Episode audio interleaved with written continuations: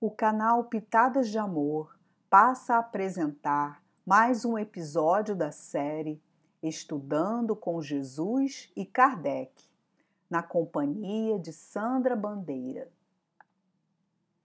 Quando um espírito inicia sua vida, através da vontade de Deus, vivencia sua primeira experiência de uso do livre-arbítrio.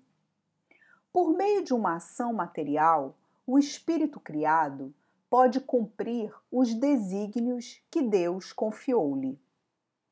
Estando os encarnados obrigados a exercer diversas atividades, estas auxiliam-no a desenvolver a inteligência.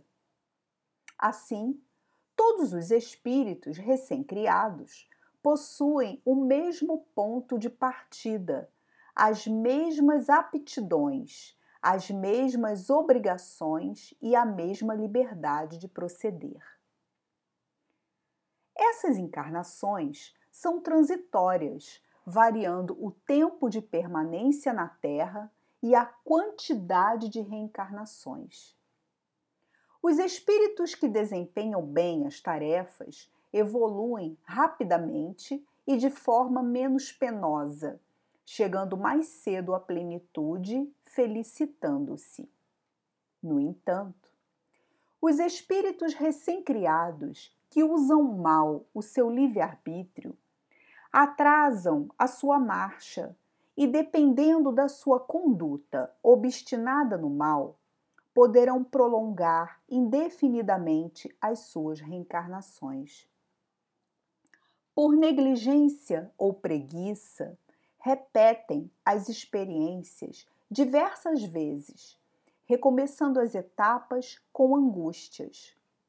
Isso explica as diferenças das condutas humanas na Terra.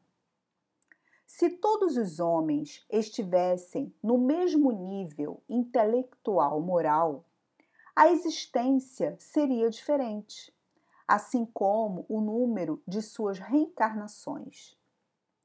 As nossas diferenças nos mostram o quanto ainda temos a evoluir em moral e inteligência, mas principalmente na questão ético-moral.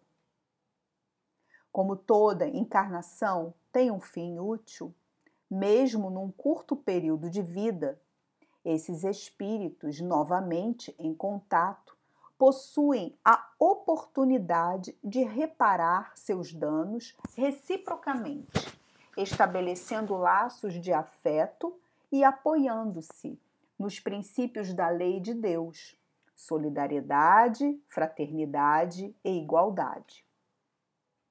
Quanto aos limites da encarnação, se atentarmos ao envoltório do espírito, que é a carne, ela carece de limites, porque dependerá do esforço e da vontade do espírito em se purificar, em trabalhar pela sua melhoria, para que também a materialidade desse envoltório diminua, conforme os mundos a que seja constrangido a viver. Os espíritos instruem no item 24 do capítulo 4 do Evangelho segundo o Espiritismo, que em certos mundos adiantados o envoltório é menos grosseiro, menos pesado, menos compacto e menos sujeito a vicissitudes. Que em grau mais elevado, esse envoltório é diáfano e quase fluídico, desmaterializando-se tanto que quase se confunde com o perispírito. O próprio perispírito também passa por transformações, tornando-se cada vez mais etéreo, até que o espírito atinja a condição de espírito puro.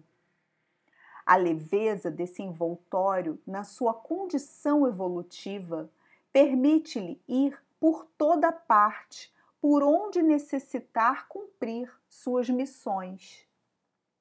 Refletindo sobre a vida no planeta Terra do ponto de vista material, depende de nós, espíritos, libertar-nos desta matéria grosseira o mais rápido possível, através de nossa vontade, da persistência, da paciência e da fé, trabalhando por nossa purificação.